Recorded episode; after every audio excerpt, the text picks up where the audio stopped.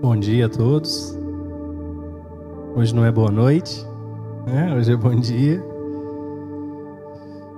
Quantos foram abençoados essa manhã? Amém. Vamos orar para a gente compartilhar brevemente aqui a palavra. Senhor, nós te louvamos pela Sua presença, porque a Tua presença é tudo o que nós necessitamos, Senhor. Quando o Senhor está no meio de nós, todas as coisas são feitas e desfeitas.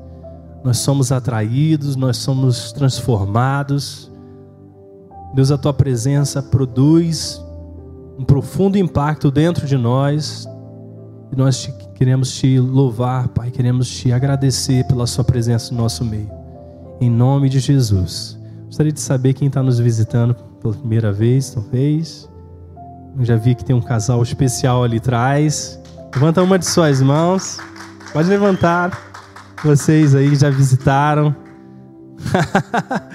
ali, queridos, amados. Muito bom ter vocês aqui conosco, viu? Como estão felizes de estar na casa de Deus um pleno domingo de manhã, né? É bom ou não é? É bom demais. Amados, queria que você abrisse sua palavra, a Bíblia comigo, no Salmo 133. Nós temos falado sobre a unidade no corpo de Cristo. Eu gostaria de ler esse texto com vocês. Esse texto é importante, tem algumas chaves, alguns princípios tão importantes para nós. Se você já abriu sua Bíblia, diz amém. Se você não abriu a sua Bíblia, diz misericórdia. Salmo 133. Vamos ler. Como é bom e agradável quando os irmãos convivem em união. É como óleo precioso derramado sobre a cabeça, que desce pela barba a barba de Arão, até a gola das suas vestes. E é como o orvalho do irmão quando desce sobre os montes de Sião. Ali o Senhor concede a bênção da vida para sempre. Então, como é bom e agradável quando os irmãos convivem em união. É como óleo precioso derramado sobre a cabeça que desce sobre a barba, a barba de Arão, até a gola das suas vestes. E é como o orvalho do Hermon, quando desce sobre os montes de Sião. Ali o Senhor concede a bênção da vida para sempre. Amém.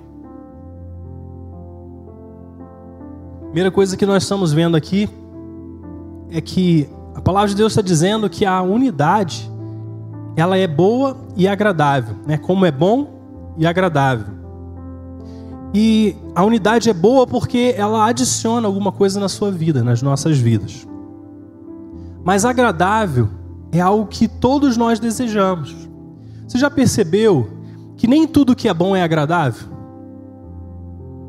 Existem coisas que são boas para você, boas para sua vida, mas que nem sempre são boas, agradáveis para você fazer, exercitar, é quem gosta aí de fazer exercício físico. Você sabe que, com algumas exceções, às vezes aquilo ali não é tão agradável.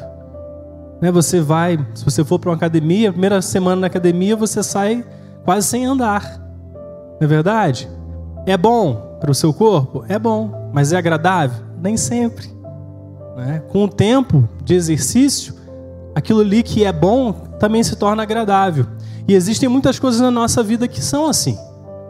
Mas aqui a palavra de Deus está dizendo que a unidade, quando os irmãos convivem em união, não é apenas bom, mas também é agradável. É um tipo de coisa que une o melhor dos mundos. Não apenas vai fazer assim, algo produtivo, algo bom para você, mas quando você desfruta dessa unidade que Deus planejou, isso também vai ser agradável para você, né? E o salmista continua dizendo, né? É como um óleo precioso derramado sobre a cabeça. Ou seja, a unidade, ela não é apenas boa e agradável, mas é como um óleo precioso que é derramado sobre a cabeça. E, é, e depois de descer sobre a cabeça, desce sobre a barba. E não apenas qualquer barba, mas é a barba do sumo sacerdote. É isso que o salmista estava dizendo. É uma, uma unção, uma barba de sobre alguém que carrega autoridade, ou seja, que tem um papel de servir não apenas as pessoas, mas principalmente servir a Deus. É esse tipo de óleo precioso que está sendo derramado. até que vai a gola das vestes e, todo o corpo, então é afetado. Você já viu um cristão sem cabeça? Eu já vi. Você já viu um cristão sem cabeça? Mas toda unidade exige cristãos com cabeça. Tiago, o que, que é isso? Não é? Colossenses capítulo 1, verso 18 diz assim: que Jesus é a cabeça do corpo, que é a igreja. Mas às vezes nós somos cristãos sem cabeça. E aí que a unidade começa a ter problemas. É quando nós, que somos o corpo, deixamos de ser conduzidos pelo cabeça da igreja, que é Cristo. É quando o direcionar das nossas ações, dos nossos pensamentos, ao invés de serem conduzidos pela cabeça da igreja, começam a ser dirigidos por ninguém mais. Esse é o cristão sem cabeça.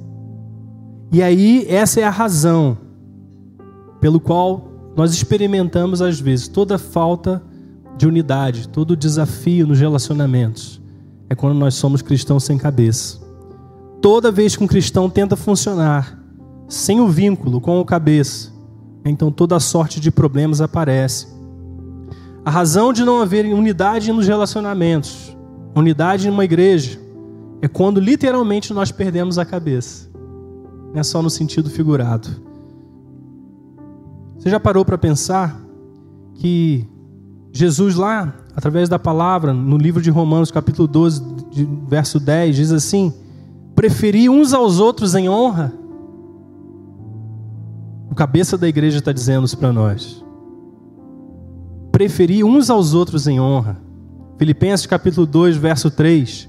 Considerai uns aos outros superiores a si mesmo. Então, como que um cristão perde a cabeça? Quando ele começa a errar esses princípios que o cabeça deu para nós. Ele está dizendo que nos relacionamentos, quando você se relaciona com alguém, você precisa considerar o outro superior a você. E também diz que você deve preferir uns aos outros em honra. Então, toda vez que um cristão perde a cabeça, ele começa a preferir a si mesmo em receber a honra, ao invés de dar a honra. E também começa a preferir se achar superior aos outros, ao invés de achar os outros superiores a si. Toda vez que nós invertemos esses princípios, nós nos tornamos cristãos sem cabeça. Só que isso não se resume a isso. Toda vez que você foge daquilo que é o princípio da palavra de Deus para os relacionamentos, você começa a andar sem cabeça. E aqui, outra figura desse texto que nós estamos lendo é que o óleo derramado começa sobre a cabeça. Ou seja, a unção que é boa, que é agradável, que edifica a sua vida, que te constrói, que te faz viver uma vida abundante, começa no cabeça. E da cabeça ele desce para a barba, e da barba ele afeta a gola, e da gola afeta o corpo. E essa visão, essa figura, é uma visão de alinhamento, porque o cabeça está no alto, e para onde que desce? Para o corpo. Todas as vezes que nós estamos sem cabeça, a unção que está no cabeça não pode atingir o corpo. E às vezes nós nos afastamos da unção de Deus porque estamos vivendo sem o cabeça. Isso é muito importante. Essa é uma, uma, uma visão de alinhamento vertical, amados. Imagina se o cabeça tivesse deitado, o corpo tivesse deitado. A unção que está sobre o cabeça não seria desperdiçada? Ela não desceria para a barba, ela não desceria para a gola, ela simplesmente seria desperdiçada. E quando a palavra de Deus dá essa ilustração sobre é, a unção que desce na cabeça do profeta, do sumo sacerdote, ele está dando justamente esse ensino para nós. Que se nós queremos a unção que desce do cabeça, nós precisamos estar alinhado debaixo do cabeça. Quantos pode dizer amém para isso? E ele continua dizendo: é como o orvalho do Hermon, quando desce sobre os montes de Sião. Ali o Senhor concede a bênção da vida para sempre. Né? Por que dois montes aqui retratados? Primeiro, que Hermon é o um maior monte em Israel, é aquele mais alto. E ali o orvalho que desce sobre Hermon, ele começa a abundar e afetar a toda aquela região ao redor. Ou seja, a vida que desce sobre o pico mais alto, ela começa a afetar toda aquela região. Só que é interessante saber que Monte Sião, Jerusalém, está a quase 200 quilômetros do Monte Hermon. E aqui a palavra de Deus está dizendo: olha, que é como o orvalho do Hermon quando desce sobre os montes de Sião. Ou seja, aquele orvalho que está lá no alto, no lugar mais alto, quando ele atinge Monte Sião, mesmo que distante, porque o Monte Sião também representa a igreja de Cristo, nós. Então, mesmo que aparentemente distante, esse orvalho desce sobre nós. Ali é o lugar onde Deus concede a bênção da vida para sempre. Então, é no lugar da igreja que Deus, do alto, faz descer o seu orvalho para afetar você, para conceder a bênção da vida. Então a unidade entre os irmãos é como esse orvalho de irmão que desce sobre os montes Sião, porque ali o Senhor concede a bênção da vida para sempre. Né? A vida, a vida que, é, que desce sobre o monte Sião é capaz de ressuscitar a mim e a você, onde nós estivermos para um lugar de vida. É capaz de nos tirar dos, dos, dos ossos secos, do vale dos ossos secos, para o lugar de abundância de vida. Mas isso acontece no meio da unidade. Então, todas as vezes que nós deixamos de viver sem unidade, nós também estamos abandonando o lugar onde Deus concede a vida para sempre. Já parou para pensar nisso? A razão, muitas vezes, nós estamos experimentando sequidão em nós, é porque nós abandonamos o lugar de unidade. Que Deus decidiu que derramaria a bênção sobre ele nesse lugar. Isso quer dizer que Deus não nos abençoou, nós não estamos juntos com Ele, sozinho, no relacionamento? Claro que sim. Mas existe algo especial que é derramado, que é bom e agradável, quando os irmãos vivem em união. E é isso que nós precisamos abraçar, esse lugar de unidade. Queria que você também abrisse comigo João capítulo 17, no verso 20 ao 23.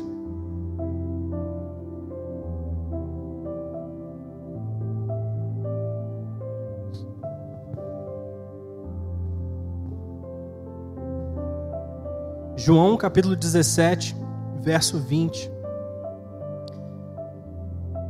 Minha oração não é apenas por eles, Jesus dizendo: rogo também por aqueles que crerão em mim por meio da mensagem deles, para que todos sejam um. Pai, como tu estás em mim e eu em ti, que eles também estejam em nós, para que o mundo creia que tu me enviaste. Eu dei-lhes a glória que me deste para que eles sejam um. E assim como nós somos um, eu neles e tu em mim, que eles sejam levados à plena unidade para que o mundo saiba que tu me enviaste e os amaste como igualmente me amaste. Esse texto, quando Jesus está falando sobre os seus discípulos e, e ora ao Pai por eles, ele também diz, em outras palavras, que unidade também é uma questão de vida ou morte. Isso é profundo demais. Primeiro, ele diz que se eles forem levados à plena unidade, o mundo saberá que o Senhor, o Pai, me enviou. E não apenas isso, mas que também amou cada um de nós, como o Pai amou a Jesus. Então Jesus está dizendo assim: a unidade que eu oro para que esse povo tenha é para que eles saibam, todo mundo saiba, o mundo saiba, que o Senhor me amou. Jesus está dizendo que o Pai me amou. Mas não apenas isso, mas para que também as pessoas saibam que o Pai amou a cada um de nós como amou a Jesus. Olha a profundidade desse amor, amados. O Pai amou a você e ama você assim como amou o seu próprio filho Jesus. Porque às vezes a gente pensa assim, tá, Deus, Pai, Filho, Jesus e o Espírito Santo. Né? Um, um relacionamento perfeito. O amor que eles têm entre eles, perfeito, ele é amor. Né? É, é plenitude de Deus ali nos três. Mas aqui Jesus ele resolveu incluir eu e você nessa mesma dimensão de amor. Ele está dizendo que o Pai amou Jesus como ele te ama. Isso não é profundo? Mas por que, que é uma questão também de vida ou morte? Para que tu me, para que o mundo creia que o Senhor me enviou. O mundo não crerá que Jesus foi enviado pelo Pai, a não ser que nós estejamos vivendo unidade. Por isso que é uma questão de vida ou morte. Nós carregamos as chaves do reino. Nós não apenas estamos no reino, mas Deus confiou as chaves do reino a cada um de nós para abrir as portas do reino para aqueles que estão lá fora, para o mundo. Por que, que a unidade é tão difícil? Né? Tudo aquilo que distorce ou prejudica, aquilo que Deus deseja fazer no meio da unidade tem como base o pecado. Por que, que nós, às vezes, não experimentamos a unidade que foi planejada por Deus? Por causa do pecado. Porque nós abandonamos a visão de Deus também para os relacionamentos. Porque nós nos, nos tornamos cristãos sem cabeça. Porque deixamos de ser conduzidos pelo cabeça para fazer as nossas próprias vontades dentro dos relacionamentos. Pensa nisso. Às vezes você vai compartilhar alguma coisa da sua vida com alguém. Será que você, às vezes, não acaba restringindo ou impedindo ou, ou simplesmente não oferece aquilo que você carrega ou pode entregar para alguém perto de você por simplesmente um egoísmo. Nós às vezes fazemos isso. Deixamos de compartilhar a nossa vida. Mas quando isso acontece, nós precisamos nos voltar, nos, nos arrepender, né? nos voltar para Deus. Amém, amados? Para isso é necessário arrependimento.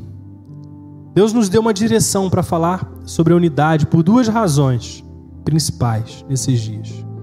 Primeiro, porque eu creio que Deus está levantando você para ser um reconciliador. Você foi chamado para ser um reconciliador. E a palavra de Deus diz que Ele nos deu o ministério da reconciliação. Mas quando falamos sobre reconciliação, esse ministério tem a ver com reconciliar pessoas com Deus. Mas eu creio que Deus também está nos levando para sermos reconciliadores de relacionamentos. Mas é tão fácil você se juntar às vozes que criticam. Isso serve para todos nós. É muito fácil nós nos unirmos a quem está criticando. Se alguma coisa está um pouquinho fora do nosso desejo, então nós criticamos. E se você pega alguém falando, você fala também.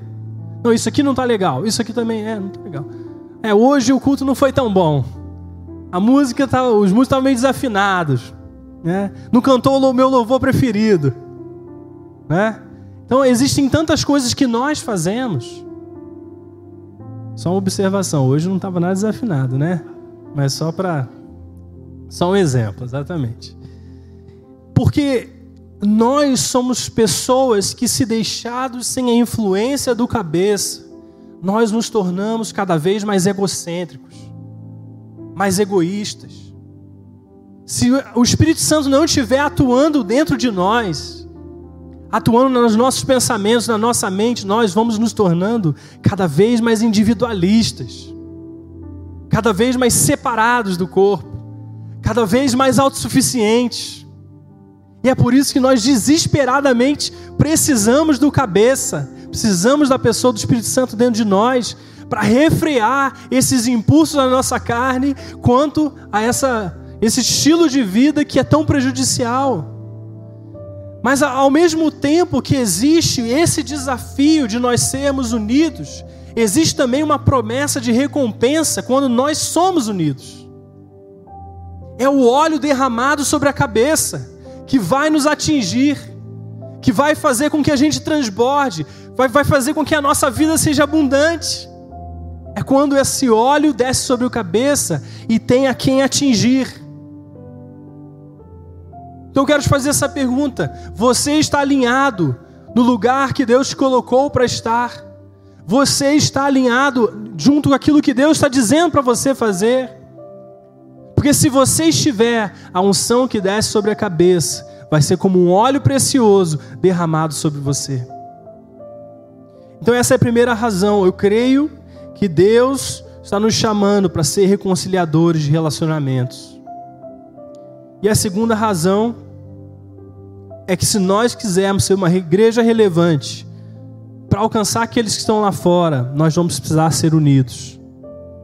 É um requisito para essa experiência, para que as pessoas sejam alcançadas. Por isso, amados, nunca permita que problemas de relacionamentos impeçam que a luz de Cristo ilumine através de você. Amém? Nós estávamos falando nas últimas mensagens sobre o povo de Israel saindo do deserto, indo para a terra prometida. Falamos sobre Moisés, falamos sobre a travessia e especificamente quando Josué ele está prestes a atravessar, na verdade ele atravessa o Rio Jordão, a primeira batalha que ele enfrenta é a batalha de Jericó. Nós sabemos que pela palavra de Deus Jericó era uma, era uma cidade fortificada, né, por grandes muralhas. E todo aquele povo que ali estava, ele se apegava à força da cidade, à força da sua proteção. Mas nesse relato bíblico, quando Deus dá estratégia para Josué vencer aquele desafio, ele diz que ele deveria não apenas rodear com o povo durante sete dias, né? Sete vezes. Mas especificamente ele diz que a arca de Deus ela precisava, seguir de perto esse povo. Ou seja, a chave da vitória não se encontrava em apenas na obediência mas se encontrava em ter a arca da aliança, que representava a presença de Deus, seguindo eles de perto. E a verdade é que, às vezes, nós somos cristãos sem cabeça quando começamos a dar direcionamento às coisas na nossa vida sem o cabeça perto. E é exatamente as estratégias que você conhece, Talvez você estudou, você sabe, tenha formações importantes, você tem estratégias, você está acostumado a resolver problemas de uma certa forma, você tem experiência e você, ou seja, então eu posso viver e andar sem o cabeça. Ah, eu, né, quem trabalha com vendas, aí tem algumas pessoas que trabalham com vendas. Não, eu estou treinado em vendas. E aí você vai para o seu negócio, você oferece como você sempre ofereceu. Por quê? Porque você aprendeu isso. É uma estratégia. Mas aquele povo, se, quisia, se queria vencer aquela grande batalha contra inimigos muito maiores, principalmente muito mais protegidos do que eles, eles não, não bastava só a estratégia. Era necessário que a presença estivesse perto. E é isso que nós precisamos entender. Se você quer alcançar vitórias que você nunca alcançou, você precisa também lutar como você nunca lutou. Você vai precisar atrair a presença de Deus em tudo que você faz. Você vai precisar incluir a presença de Deus em tudo que você faz. Se você quer alcançar um nível mais alto, você vai precisar de alguém para te levar no nível mais alto. Não dá para ir sozinho, amados. Não dá para ganhar essas batalhas sozinho. Precisamos da presença do cabeça. Precisamos ser guiados. Provérbios diz: reconhece o Senhor em todos os seus caminhos, e Ele endireitará as suas veredas. Ou seja, você pode ter caminhos.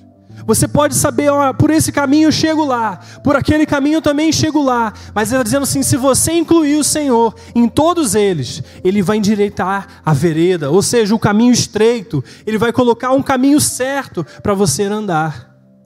E é isso que nós fazemos, se nós queremos também alcançar essas vitórias. Aquele povo entendeu isso. Se nós queremos fazer o que ninguém nunca fez, nós precisamos ser obedientes como ninguém nunca foi.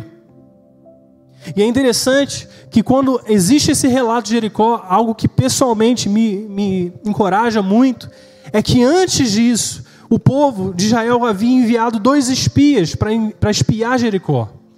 E, esse, e essas pessoas, elas foram abrigadas por uma prostituta, Raabe.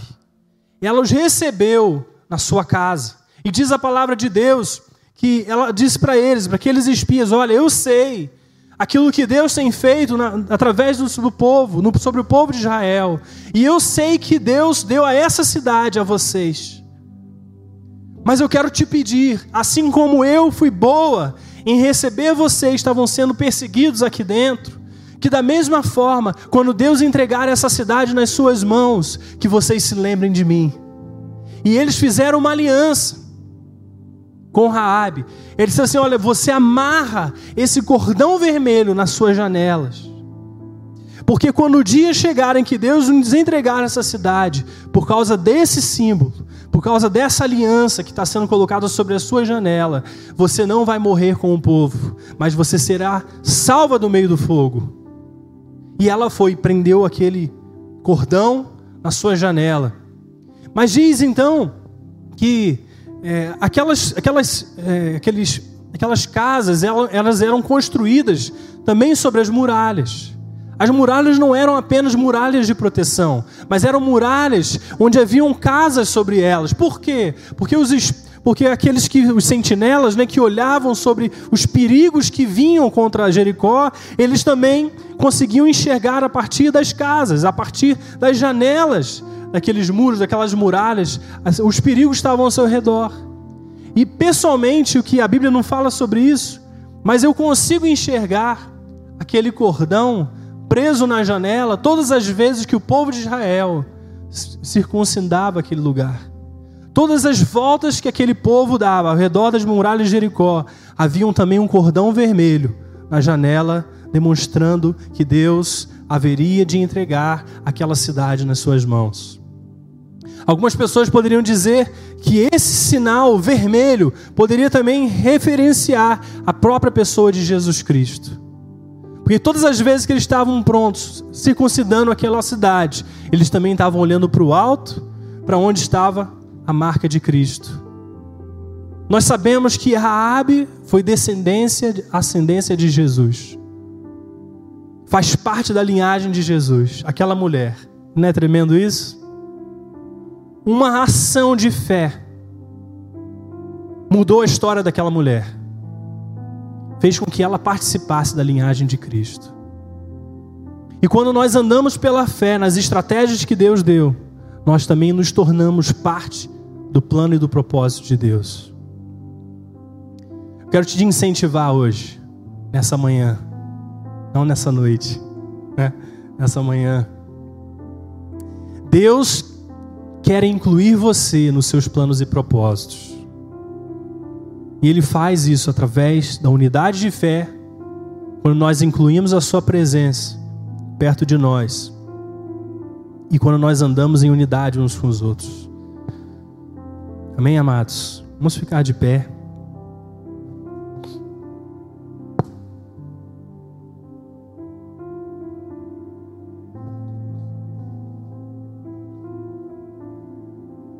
Quero que você saia daqui lembrando que a unidade, ela é boa e agradável, ela é preciosa. A unidade traz vida sobre você. E a unidade também é uma questão de vida ou morte. Quantos querem viver essa unidade? Amém? Nós queremos viver. Queria que você colocasse a mão no seu coração. Deus já falou conosco de diversas maneiras. Mas eu quero te assim encorajar nessa hora a você sondar o teu coração com a ajuda do Espírito Santo e pedir Espírito Santo, eu estou sendo um crente sem cabeça. Pede para que ele ilumine o seu coração nessa hora. Sabe, e coloque luz sobre as suas motivações, sobre os seus sentimentos, sobre aquilo que tem motivado fazer ou deixar de fazer qualquer coisa.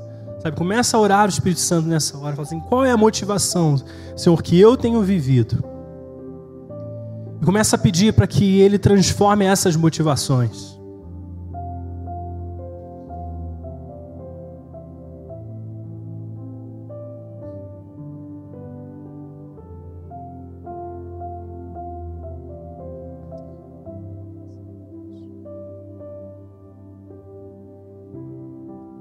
Senhor Jesus, nós colocamos os nossos corações ao Senhor nessa manhã. Reconhecemos, Pai, que sem a ação da Sua presença, é inevitável que nós venhamos a nos afastar daquilo que é puro, daquilo que é bom, daquilo que é o Teu propósito. Pai, se nós fôssemos deixados sem a influência do Seu Espírito, cada vez mais seríamos mais egoístas, mais individualistas, mais rebeldes, mais resistentes, porque essa natureza decaída que nos atrai para longe da Sua presença. Mas o Senhor fez, se fez pecado para nos fazer justiça de Deus. E por causa disso, nós fomos totalmente reconciliados e nós não estamos mais sozinhos, nós temos a pessoa do teu Espírito, mas agora nós queremos fazer o que tua palavra também diz: não apagueis o Espírito Santo. Nós não queremos apagar o Espírito Santo da nossa vida, pelo contrário, queremos acender o Espírito Santo da nossa vida, sabe? Queremos dar ênfase ao Espírito Santo, queremos permitir que o Senhor nos conduza em cada momento, em cada detalhe. Senhor, nós não queremos viver baseado na nossa força, nós não queremos construir as coisas pelo que sabemos, nós não queremos, Senhor ser conduzidos pelas nossas estratégias humanas, racionais, pela sabedoria que nós conhecemos, mas nós queremos ser conduzidos pela pessoa do Espírito Santo. Senhor, nós decidimos fazer assim, essa é a nossa decisão, esse é o nosso clamor, Pai, para que todas as vezes que estejamos fugindo disso, o Senhor nos atraia novamente para perto, o Senhor nos traga para bem perto e nos lembre, Senhor, do propósito pelo qual nós estamos vivendo. Deus, nós clamamos em nome de Jesus, Pai, nessa manhã. Espírito, dá-nos um coração sensível, inclinado à tua voz. Senhor, dá-nos um coração, Pai, disposto, disponível a fazer aquilo que o Senhor está nos conduzindo a fazer. Deus, nós abrimos a Ti, Senhor, a nossa mente, o nosso coração e pedimos, Pai, que, Senhor, essa unção que desce sobre o cabeça venha nos atingir e ali, Senhor, quando nós nos reunimos como corpo de Cristo, ali o Senhor conceda a Sua bênção, Senhor, sobre nós para todos sempre. Pai, nós recebemos nessa hora a bênção da vida sobre nós. Pai, nós recebemos nessa hora a prosperidade sobre a nossa vida interior, sobre a nossa vida exterior. Nós pedimos que o Senhor nos afete completamente. Senhor, que o Senhor use os relacionamentos para nos levar a um lugar mais alto e mais profundo na Sua presença. Pai, nós dizemos que escolhemos, Pai, receber da honra e da bênção que vem através dos relacionamentos. Pai, nessa manhã nós pedimos para que nós venhamos a sempre a nos lembrar daquilo que o Senhor fez um dia, mas venhamos escolher ser um instrumento pelo qual o Senhor vai usar poderosamente para afetar não apenas essa igreja, não apenas essa cidade, não apenas esse estado, não apenas esse país, mas todas as nações que o Senhor nos levar. Nós oramos em nome de Jesus que nós seremos instrumento para derramar, Pai, desse óleo uns sobre os outros, em nome de Jesus. Em nome de Jesus. Aleluia. Aleluia. Obrigado, Espírito Santo, porque nós estamos reunidos nessa noite, nessa manhã, Senhor, nessa igreja, em pleno carnaval, para buscar a Sua presença. Senhor, obrigado porque nós estamos aqui honrando o Seu nome. Um dia o Senhor nos resgatou, mas nós queremos clamar para que nos próximos meses, para que nos próximos anos, muito mais pessoas possam estar aqui restauradas e resgatadas de um lugar onde nós um dia fomos resgatados. Pedimos que o Senhor nos use, Pai, como instrumento, Senhor, para levar a Tua palavra, levar o Teu amor. Pai, nós clamamos por aqueles que estão perdidos no carnaval. Nós pedimos que o Senhor os resgate com a mão forte que o Senhor coloque sobre nós uma palavra, Senhor, de, de resgatar, Pai, cada um deles, que o Espírito Santo nos dê encontro com pessoas no meio das ruas e nos use, Senhor, para liberar a verdade do Evangelho. Pai, em nome de Jesus, esse é o nosso clamor. Pai, em nome de Jesus, Pai, eu quero abençoar cada um aqui nessa manhã, declarar, Senhor, a autoridade da unção do Teu Espírito Santo declarar, Senhor, que eles são boca de Deus, declarar que eles carregam as boas notícias, Senhor, e que eles vão ser usados poderosamente em nome de Jesus, em nome de Jesus. Quem pode dizer amém? Amém. Amém, amados. Que prazer estar aqui com vocês nessa manhã. Que o Senhor abençoe esse feriado, que sejam alguns dias preciosos. Não deixe de sair sem abraçar alguém e liberar sobre ele a graça e o amor do Senhor. Amém? Que o Senhor te abençoe, te guarde, em nome de Jesus.